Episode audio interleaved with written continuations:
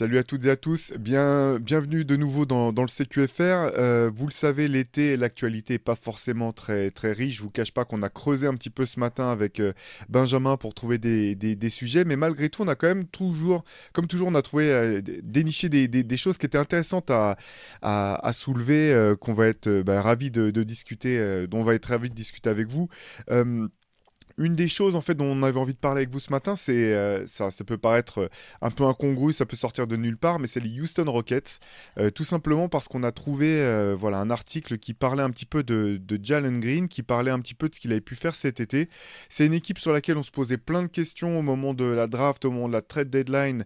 si vous avez suivi un peu les podcasts qu'on avait fait avec Shai et Antoine à ce moment-là, on était un petit peu circonspect sur, sur les choix de, Houston à ces moments-là. Mais du coup voilà, l'article qu'on a trouvé était plutôt intéressant. Bonjour tout d'abord. Comment, comment ça va, toi? Tu, tiens, le choc? Ça va super, surtout qu'on est à un jour de la Coupe du Monde. Donc, certes, il n'y a pas beaucoup d'actualité. Bientôt, on va retrouver un peu de, basket de très haut niveau. Euh, donc, ça, c'est top.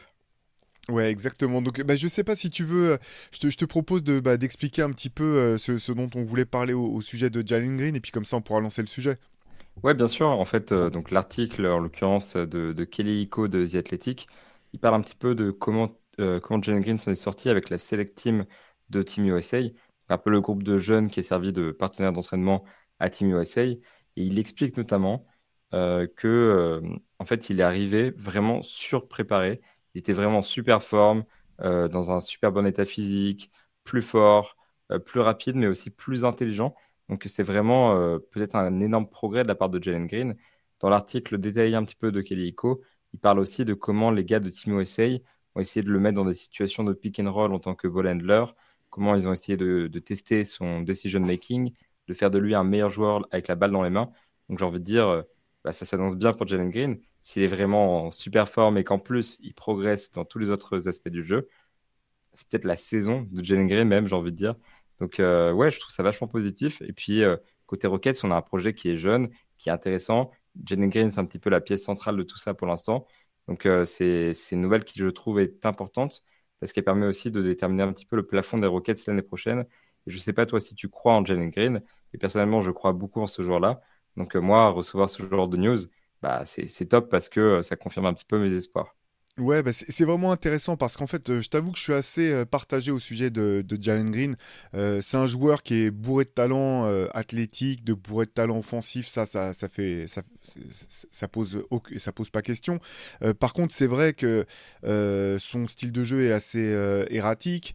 il est encore extrêmement jeune, hein, ce qu'il faut, ce qu'il faut, ce qu'il faut bien réaliser. Finalement, ce qui m'a le plus parlé moi dans, dans l'article dont tu parles, c'est le fait de, de, voir que le staff de Team USA avait été épaté par son état de, sa condition physique en fait, et le fait que déjà début août, il était déjà, euh, il était déjà manifestement affûté, qu'il avait déjà fait une préparation physique, parce que très souvent pour les jeunes joueurs, c'est la, chose qui, qui pêche un petit peu dans le sens où euh, ils sont jeunes, donc de toute façon, ils pensent être en forme. Euh, l'alimentation, c'est pas un problème. Ils sont pas forcément euh, aussi pointus sur leur préparation physique qu'ils deviennent des vétérans par la suite. Euh, voilà, que ce soit Luca, que ce soit Zion, que ce soit même Anthony Edwards, jusqu'à il y, a, pas très longtemps, c'est un petit peu des péchés de jeunesse qu'on connaît bien. Et moi, ça, j'ai trouvé que c'était potentiellement une vraie marque de maturité de la part de, Jalen Green et ça arrive à un moment important parce que il, il, a joué que deux saisons il est jeune, encore une fois, mais il y a un moment où Houston va devoir euh, va devoir quand même euh, euh, avancer. Euh, c'est pour ça que j'étais un petit peu surpris par finalement ce qui s'est passé à la draft et puis et surtout au moment de la trade deadline, c'est qu'ils ont fait venir des vétérans, Dylan Brooks, que ce soit, ça y est, le, nom du l'ancien meneur de Toronto m'échappe. Fred Van Vliet. Merci, Fred Van Vliet, voilà, Jeff Green, donc des vétérans qui sont là pour encadrer, mais qui sont, encore, qui sont aussi là pour jouer. Donc il y a un moment où le projet jeune, il va falloir que bah, les meilleurs joueurs sortent du lot, prennent leur place dans l'effectif, montent en régime, montent en puissance, prennent leur place dans, la rotation. Euh, et, de ce point de vue-là, je trouve ça vraiment intéressant pour les Rockets, parce que ça, me donne l'impression que Jalen Green a bien compris ce qui était en train de se jouer cet été, ce qu'allait jouer euh, cette saison. Et euh, je pense que c'est intéressant pour, Houston, qui était qui allait quand même nulle part jusqu'à présent, et qui, bah, par ses choix, de, notamment durant la free agency, a manifestement l'ambition de passer un palier. Donc si Jalen Green est déjà dans cet état d'esprit, qu'il est déterminé et qu'il montre bah, progression dans ce qu'il pêchait encore jusque-là. Hein. Tu as parlé de, on le voyait avec la balle en main, bah, dans le decision making, le, fait de créer pour les autres, défensivement, ça c'est vraiment les, les, secteurs du jeu sur lesquels il doit progresser à court terme, je pense. C'est vraiment intéressant pour, pour Houston. Et maintenant la question, et ça on va pouvoir en parler Benjamin, parce que cette équipe a une tonne de joueurs, même quand on voit qu'ils ont réussi à mettre la main sur Cam Whitmore qui a été très très bon pendant la Summer League, il va falloir trouver des minutes pour tous ces jeunes. Donc, tous ces jeunes, donc à un moment, il va falloir faire un peu d'écrémage. Et euh, bah voilà, c'est les meilleurs qui, vont devoir euh, s'illustrer et prendre leur place dans, l'équipe. Carrément. Et par rapport à, à, Jalen Green, un truc qui me rassure aussi dans, ce, dans tout ça, c'est que euh, voilà, je parlais de avec la balle, mais Jamal Mosley, qui est le coach de la Select Team et du Magic, disait aussi qu'il était impressionné par le côté sans ballon de Jalen Green. Et c'est là que je trouve ça aussi positif, c'est que j'ai l'impression qu'il comprend que dans cette équipe-là, ce sera plus le, je sais, je sais même pas si c'était lui le ball handler principal ou si c'était Kevin Porter Jr. Mais en tout cas, je, je pense qu'il a compris clairement qu'il aurait un rôle plus secondaire l'année prochaine. Et ça, je trouve ça positif parce que, comme tu le dis, il va falloir à un moment faire un petit peu d'écrémage et aussi placer les jeunes qui peut-être ont été mis dans des rôles un peu principaux quand ils étaient seuls, dans des rôles un peu plus secondaires, et notamment Jane Green qui va devoir fatalement prendre un peu de recul. Après, Excuse-moi, oui, tu as, d'autant plus raison, je vais te laisser la, parole bien sûr, mais c'est au-delà de Kevin Porter, bah, il y a aussi bien sûr Fred Van Vliet, il y a Amen Thompson qui sera amené à porter le ballon lui aussi, donc effectivement, euh, il y, aura forcément une redistribution un petit peu des tâches, et même si Jalen Green, je pense, reste au-dessus de ses joueurs dans, la hiérarchie de l'équipe, tu as, raison de le souligner, c'est important qu'il puisse montrer qu'il peut aussi jouer à côté de, de ball handler qui crée du jeu euh, pour l'équipe. surtout Van Vliet qui, je pense, va vraiment avoir le ballon euh, la plupart du temps la saison prochaine. Euh, mais c'est vrai que du coup, bah, comme tu dis, euh, il y a plein de vétérans qui arrivent, qui prennent de la place. Il y a des jeunes du coup qui vont peut-être en subir les conséquences en termes de temps de jeu. Euh, maintenant, c'est vrai que je trouve que Houston a fait un bon travail pour déterminer une hiérarchie. Par exemple, quand ils ont transféré Taita Washington et Ousmane Garouba pendant l'été, qui étaient quand même deux récents premiers tours de draft, ils ont un petit peu dit, bon voilà, on a aussi conscience qu'on ne pourra pas développer tous nos jeunes et qu'on ne pourra pas trouver du temps de jeu pour tout le monde. Donc bon, bah vous deux, ça part et on garde ceux qui nous intéressent. Et ceux qui les intéressent, bah, ça va être effectivement euh, Jalen Green, qui a clairement une place de titulaire indiscutable, euh, Thompson, qui, je pense, est euh, une des nouvelles pièces maîtresses de leur, de leur projet. Et derrière, on a un petit peu, j'ai envie de dire, des, side projects comme Cam Whitmore, du coup, sur lequel il y avait eu des doutes par rapport à de potentiels problèmes physiques, et Alper Sengun, qui est un profil remarquable, qui s'est pas mal illustré, du coup, pendant la, le tournoi de préqualification olympique, et qui, au-delà de ça, bah, voilà, est un potentiel un petit peu indéfini parce qu'il ressemble à un mini Nikola Jokic et en même temps, on n'est pas sûr qu'il puisse un jour vraiment jouer un rôle de titulaire en NBA. Donc, euh, je pense que c'est un petit peu ça. Il y a ces pièces maîtresses qui sont prêtes à jouer maintenant, dont Jalen Green, dont Thompson. Il y a à côté des projets un petit peu secondaires qui vont beaucoup déterminer le, plafond de cette équipe, mais qui ne sont pas encore vraiment prêts, je pense, à avoir un impact aujourd'hui en NBA et dans le système des Rockets. Après, à voir si Udoka nous surprendra. Mais voilà, je pense qu'il y a une hiérarchie qui est claire je pense que le projet des Rockets s'est bien lancé. Ouais, c'est intéressant. Et tu fais bien de, souligner Sengun qui avait été déjà excellent euh, au championnat d'Europe l'an dernier. Euh, on se rappelle qu'il avait fallu un match euh, assez monstrueux de Rudy Gobert pour, pour éviter à l'équipe de France de, perdre contre la Turquie. et moi, c'est un joueur que j'adore hein, sur, sur le talent, sur le, sens de, le sens du jeu, le sens de la passe, le culot même parfois. C'est vrai que ça sera intéressant aussi de voir s'il rentre dans le, le, plan de jeu des Rockets. C'est pas tant sur le. Je pense que c'est pas tant un problème de, niveau et de potentiel. Moi, j'ai pas mal d'espoir pour, pour, pour, pour Shengun. C'est plus de voir s'il rentre dans, le moule effectivement de ce que voudra apporter euh, Ime Udoka. Je pense aussi que euh, certains jeunes joueurs vont devoir monter euh, en pression côté défensif. On sait que c'est l'un des voilà un des aspects du jeu autour desquels Ime Udoka ancre son, son, son, style et sa philosophie de basket on sait qu'il sera exigeant avec ses jeunes. Euh, je t'avoue que j'étais pas du tout euh, convaincu, encore une fois, euh, comme, je le disais en, entame du, CQFR au moment des, des choix des Rockets je commence peut-être à, mieux, mieux, saisir ce qui est en train de se mettre en place. Euh, je trouve cette équipe au bout du compte plus intéressante que, que j'aurais pu l'imaginer. Euh, ça va vraiment dépendre euh, de la capacité des jeunes à pouvoir se mettre au diapason des vétérans pour qu'il n'y ait pas trop une trop grande fracture finalement entre des vétérans qui savent déjà ce qu'il faut faire, comment jouer avec un style de jeu peut-être en tête qui, qui, pourrait coller avec celui du coach et des jeunes qui sont encore en pleine découverte finalement de leur potentiel et, de, de, ce que c'est qu'être un athlète de haut niveau. Euh, en NBA. Donc euh, je la trouve euh, intrigante au bout du compte cette équipe de, des Rockets et j'avoue que je commence à avoir hâte de voir ce que, ce que ça va donner et euh, quelle impulsion Ime Udoka va pouvoir donner à cette équipe. Et puis sur le côté défensif, tu as raison de le souligner. Et dans le côté ready aussi, dans les joueurs qui me rassurent pas mal, il y a Jabari Smith Jr. Euh, qu'on a vu un petit peu s'entraîner ah notamment avec. T'as raison, on n'en a même pas parlé. Bah, c'est ça, en fait, l'effectif est tellement profond presque qu'on n'a qu'on n'a pas pu parler de, de, tout le monde. Et Smith Jr. qui s'entraîne avec Kevin Durant actuellement, on sait de 1 que c'est déjà un très bon défenseur et de deux qu'il a encore fait des progrès alors que c'est le deuxième joueur le plus jeune de l'effectif. Il est encore plus jeune que Amen Thompson. Je trouve ça assez amusant euh, d'ailleurs à souligner. Mais euh, je pense que c'est un joueur sur lequel Imi Udoka va pouvoir beaucoup reposer. Pareil, dans les side projects dont je parlais, il y a aussi Tari Eason, un joueur qui est quand même très défensif et très intéressant. Et puis euh, voilà, en fait, le, le, roster est bien équilibré. Pareil, on n'a pas parlé de, de Jock Landale qui est forfait pour la Coupe du Monde, si je ne m'abuse, qui va pouvoir apporter un petit peu une encre aussi dans la raquette au poste de pivot. En fait, on a vraiment un effectif qui est complet, qui a pas trop de jeunes à développer non plus, je pense, où les hiérarchies est claire et où chacun a l'air de comprendre à peu près son rôle. Donc, euh, je pense que le projet des Rockets, qui pareil, je suis d'accord avec toi, au début de l'été, j'avais peut-être un peu plus de mal à le comprendre, mais je trouve que plus on le regarde et plus on y réfléchit, et plus c'est convaincant.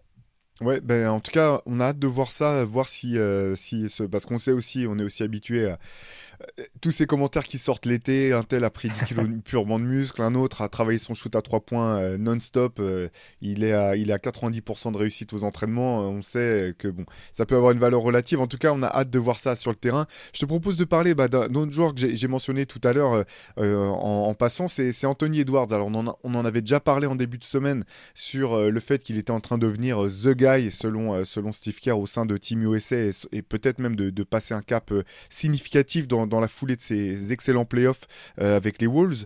Euh, ce qui est intéressant là, c'est que donc dans le staff, dans le coaching staff, il y a aussi Eric Spolstra et euh, qui est interviewé sur le bord du terrain à la fin d'entraînement, d'un entraînement par un journaliste américain, j'ai plus le nom en tête, je m'en excuse expliquait que bah, finalement il voyait il y avait du qu'il aimait pas les comparaisons. En gros Spolstra disait qu'il aimait pas comparer les joueurs à d'autres mais qu'il pouvait pas s'empêcher de penser à Dwayne Wade en voyant en voyant euh, Anthony Edwards sur le terrain que ce soit dans bah, l'explosivité le talent et la, la vitesse d'action etc j'ai trouvé la comparaison assez intéressante au bout du compte euh, quand on sait euh, bah, les athlètes euh, phénoménaux que, sont ces deux joueurs, le fait que bah, au début on pensait qu'ils n'avaient pas vraiment de shoot fiable et que finalement c'est des choses qui sont, qui sont, qui sont mises en place du côté de, de, Wade. De ce côté-là, je pense que Anthony Edwards est même, est même un petit peu en avance.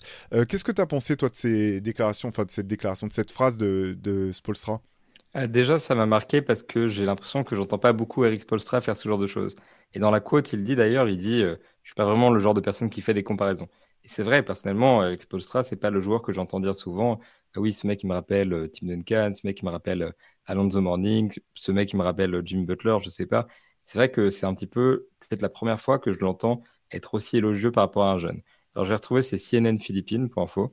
Et, du coup, il lui expliquait vraiment, bah, moi, ça me ramène à une époque où j'étais plus jeune, ça me fait plaisir. Et c'est dans la manière dont il bouge, dont il se bat, dont il électrifie la foule que ça le rappelle, euh, ça le rappelle Dwayne Wade.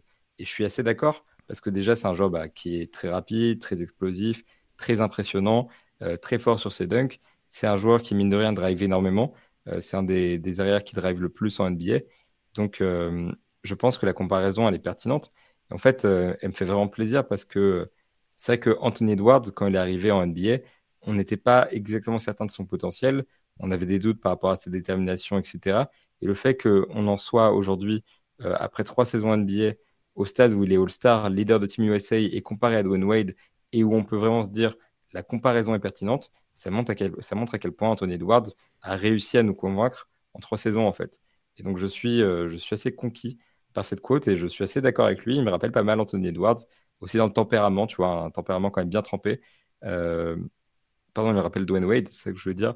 Euh, et c'est vrai que bah voilà, c'est un compliment quand même assez rare de la part de Spolstra. Et donc, il doit aussi faire plaisir à, Edwards lui-même. Ouais, en fait, il y, a aussi un aspect, alors ça c'est peut-être un peu plus intangible, mais, mais euh, pour ceux qui, se rappellent ou qui sont assez vieux pour avoir vu jouer euh, Dwayne Wade euh, durant ses premières saisons, il y avait une espèce un petit peu d'exubérance, d'assurance et en même temps de, fraîcheur dans le jeu. Et je trouve ça, pour, des joueurs qui étaient très jeunes, et ça, je trouve qu'on le ressent beaucoup chez Anthony Edwards. c'est intéressant aussi parce qu'effectivement, Wade était arrivé en NBA plus âgé que, que, que ne l'a fait Anthony Edwards. Donc c'est là-dessus aussi qu'on peut imaginer qu'il est un peu en avance. Euh, pas c'est pas pour autant pour dire qu'il fera la, carrière de Dwayne Wade. Hein, je, je, dis pas ça. Euh, je, je sais même pas s'il en a voilà, vraiment le, potentiel parce que Dwayne Wade, c'est un, Hall of Famer sans, aucune question. Mais par contre, il y a vraiment ce. Il y a des similitudes, effectivement. C'est une comparaison qui m'avait pas frappé euh, d'emblée et j'ai trouvé ça intéressant, effectivement, que, qu'Alex Polstra euh, souligne ça. Euh, ça va être intéressant, encore une fois, on n'arrête pas de le dire cette semaine, mais de voir ce, que, ce que Edwards pourra faire pendant, pendant ses playoffs. Et mine de rien, en fait, c'est paradoxal parce que là aussi, on a, beaucoup, beaucoup tapé sur, les Wolves et à juste titre, je pense, la saison dernière. ce qu'ils ont montré en, en playoff était quand même intéressant. la série contre Denver, il y a le coaching staff et plusieurs joueurs, même des Nuggets, ont dit que finalement ça avait été la, série la plus compliquée pour eux de, leur, parcours en playoff. Alors il peut y avoir une forme de provocation, mais il y a aussi une forme de, il y a une forme de réalité. Moi j'ai trouvé que Rudy Gobert était le joueur qui avait donné le plus de difficultés à Jokic euh, pendant son, parcours. Alors forcément, quand on connaît le talent du bonhomme, les difficultés se, se, voient pas forcément sur la ligne de stats, ou de toute façon son rendement, tu peux pas vraiment l'impacter énormément, mais pour avoir vu pas mal de matchs de cette série, c'était quand même. Je trouvais qu'il lui avait vraiment compliqué la tâche. Et ça va être intéressant de voir ce que vont faire euh, les Wolves à la rentrée. Je continue à pas être certain que, que, la doublette euh, Carl Anthony Towns, Rudy Gobert puisse les mener aussi loin que ça. Mais malgré tout, il y a un scénario, je pense, dans lequel euh, les, Wolves pourraient faire une belle saison régulière, en tout cas. Ça va être intéressant de voir. En fait, ce qui, ce m'intéresse de voir, c'est si vraiment la hiérarchie d'équipe va s'établir avec un Anthony Edwards en chef de file. Euh, moi, je pense qu'il n'y a pas d'autre solution si, cette équipe veut, aller loin. Donc ça, ça sera intéressant à voir et de voir, comme, euh, on le disait en début de semaine, Benjamin, si, euh, si au cas où, où Ant ferait une, belle, une belle Coupe du Monde, s'il y aurait ce, fameux effet de, qui, passe d'une compétition FIBA réussie à une saison NBA qui, qui part sur les chapeaux de roue, sera intéressant à suivre. Clairement, je suis d'accord avec toi aussi sur le fait que la limite des Wolves, c'est peut-être plus quand même la raquette Gobert-Towns, c'est plus dans une question presque de philosophie de jeu, de est-ce qu'aujourd'hui encore on peut aligner deux pivots ensemble? Euh, C'est plus ça le problème des Wolves qu'Anthony Edwards, qui sur la série face aux Nuggets, par exemple, était à 31 points de moyenne, certes sur des pourcentages un peu moins intéressants que l'année dernière quand il était déjà à 25 points de, moyenne, mais euh, voilà, mettre 30 points de moyenne en playoff, c'est pas n'importe quoi. Et tu le soulignes, effectivement, il est très jeune. Il a l'âge aujourd'hui, même il est plus jeune aujourd'hui que Dwayne Wade quand il a été drafté en NBA. Donc, euh, c'est vrai que la comparaison, elle arrive maintenant. Après trois saisons, elle a été un peu durement acquise pour Anthony Edwards, euh, qui a quand même pas mal bossé aussi depuis son arrivée dans la ligue. Mais voilà, c'est un jeune qui a un potentiel euh, tout simplement fou. donc, oui, j'espère que l'année prochaine, ça se retranscrira sur, le, sur les Wolves de manière générale. Et je pense que c'est peut-être la clé qui peut leur permettre d'aller loin quelque part et de pas trop se limiter par ce duo d'intérieur. Et après, si le duo d'intérieur fonctionne et que Anthony Edwards fonctionne aussi, voilà, la sky is the limit ça peut être une équipe qui peut vraiment devenir très intéressante. En tout cas, voilà, clairement à surveiller pour Edwards et pour plein d'autres raisons. Ouais, bah on, suivra ça. Et puis, bah, pour finir, euh, voilà, Benjamin, je voulais, on, voulait finir sur, sur une note un petit peu euh, nostalgique, forcément. Euh, hier aurait été le 45e anniversaire de, de Kobe Bryant.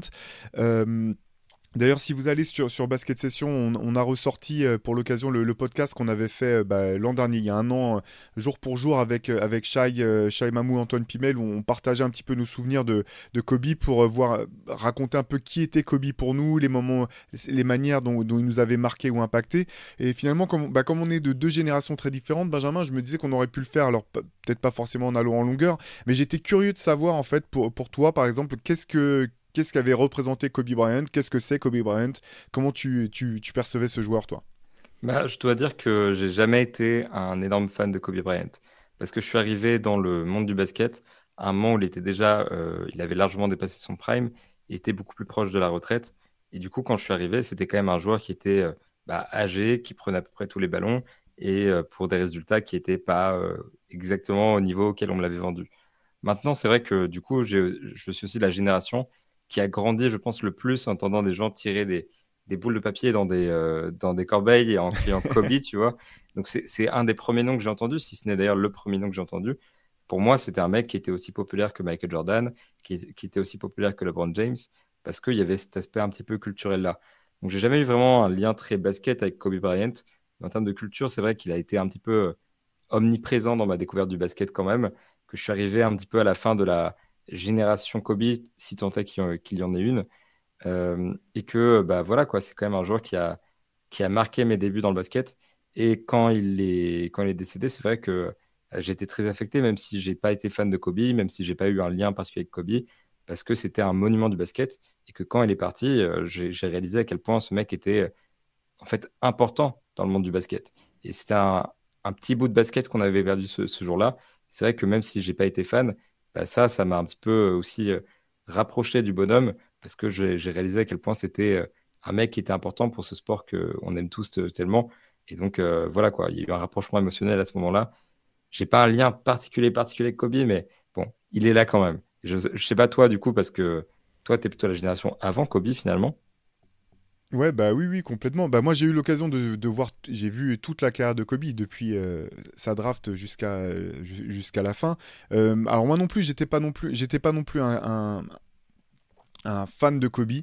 Euh, j'ai toujours respecté son jeu, respecté son, tempérament. J'avoue que je l'ai plus apprécié sur la fin, moi, personnellement, euh, que sur ses débuts où j'avais le sentiment qu'il était un petit peu en train de se chercher en termes d'image, en termes de positionnement. Il y a des choses qui, il y a pas mal de choses qui m'agaçaient, même si encore une fois je respectais, je respectais son jeu. Par contre, finalement, moi, ce qui m'a énormément surpris, c'est euh, la manière dont euh, sa disparition euh, bah, tragique m'a touché en fait. Je m'attendais pas du tout à être touché. Je suis pas du tout du genre à être particulièrement touché par les disparitions de célébrités ou de gens que, que, je, que je connais pas personnellement.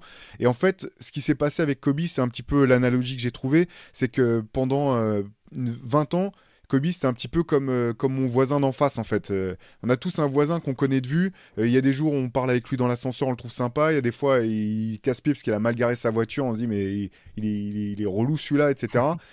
Et au bout du compte, on les connaît pas forcément réellement, mais c'est des gens qu'on connaît. Et en fait, pendant 20 ans, Kobe, il a fait partie de mon quotidien, ou pas loin, en fait. Euh, pour avoir eu la chance aussi de pouvoir le voir euh, euh, bah, durant les, Jeux Olympiques 2012, j'avais eu la chance de pouvoir aller à Londres pour, pour River ses basket sessions, de suivre les, Jeux Olympiques. Donc, d'avoir vu de près, d'avoir vu interagir avec ses coéquipiers, d'avoir pu lui parler, même si c'était voilà, dans les, les, les, scrums de, journalistes en, sortie de. les zones presse, pardon, de journalistes en sortie de de match et d'entraînement, bah, je me suis rendu compte finalement du, lien que j'avais avec ce joueur euh, sans m'en être alors que je m'en étais pas forcément rendu compte durant sa carrière durant sa vie. Et c'est vrai que bah, voilà comme je te le disais tout à l'heure moi j'ai commencé à l'apprécier plus vers la fin quand j'ai eu le sentiment qu'il assumait un certain nombre de choses et de traits de caractère plus que par le passé. Je trouvais vraiment intéressant tout ce qu'il faisait une fois qu'il a arrêté de jouer même euh, euh, on, parlait quand on parlait de la performance d'AJ Wilson hier on parlait un petit peu de l'engouement qu'il y avait autour de la WNBA et Kobe était vraiment je pense l'un des a eu un rôle important, je pense, là-dedans, dans, le fait de, d'essayer de, pousser un petit peu cette ligue. Donc, euh, bah forcément, ça fait toujours un pincement au cœur. Et puis, voilà, les, les forcément, les circonstances tragiques de, sa disparition euh, ont marqué tout le monde. Ça, je pense que c'est pas, c'est pas un secret. Euh, voilà, c'est quoi qu'il arrive, c'est vraiment une légende. Je pense que c'est un peu dur derrière, tu sais, quand on voit des classements de joueurs, des tops, etc. Je trouve que le cas de Kobe Bryant est toujours vraiment compliqué parce que maintenant il y a tellement d'affect autour de lui que parfois je pense que ça, ça, ça ça, embrume pas mal de choses. C'est très dur de, jauger sa valeur et son joueur, sa, carrière, le joueur qu'il était, sans être trop touché par euh, la, fibre sentimentale. En tout cas, voilà, c'est clairement, tu parlais de culture, c'est clairement l'un des joueurs qui a, qui a, marqué profondément la culture euh, basket, euh, au même titre que Jordan, au même titre, alors je dis pas forcément au même niveau, mais effectivement, là-dessus, il a marqué des générations comme Jordan l'a fait, comme Alan Iverson l'a fait, comme d'autres joueurs l'ont fait. Je pense que c'est un monument tout simplement du basket. Oui, carrément, et je te suis complètement sur le fait que je m'attendais pas non plus à voir cette réaction quand elle a disparu de... Pareil, j'ai pas ce rapport aux célébrités qui fait que je m'émeus euh, quand elles disparaissent. Kobe, c'était encore différent. Moi, c'était pas tant en voisin d'en face, parce que finalement, je l'avais... J'ai jamais habité en face de, chez lui, tu vois. Et, euh, Mais surtout, pas euh, à Los Angeles depuis, depuis ta naissance dans les quartiers, dans les quartiers UP. Ah, je, je suis plein de surprises, mais, mais pas à ce, pas ce point-là. Et c'est vrai que bah, en fait, moi, je l'ai jamais trop connu non plus en live, Donc, j'avais pas ce rapport avec lui. C'était juste vraiment le fait de, perdre un monument du basket qui m'a pas mal touché. Et tu as, as, complètement raison sur la partie sur la partie affect, sur la partie culture, etc. Et je tiens juste à dire du coup que si on a raté son anniversaire, et ça c'est pas c'est pas dramatique. Moi j'ai oublié l'anniversaire de mon père deux jours plus tôt, donc euh, ça c'est pire. c'est bien pire, mais on voulait pas quoi. Et euh, bah, aujourd'hui on est quand même le, 24 août, donc le 24 08. Donc j'ai envie de dire c'est un bon jour pour parler de Kobe Bryant. Bon Kobe Day à tous. Bien, bah, parfait. Écoute, c'est le, mot de la fin euh, idéal. Euh, nous, euh, bah, on vous retrouve demain pour un nouveau CQFR. Dans la journée d'aujourd'hui, jeudi, il y aura un podcast aussi. Suivez-nous sur, sur les réseaux, vous trouverez tout ça. Et on vous dit à très vite. En tout cas, bonne journée et bon, bon Day du coup. Salut.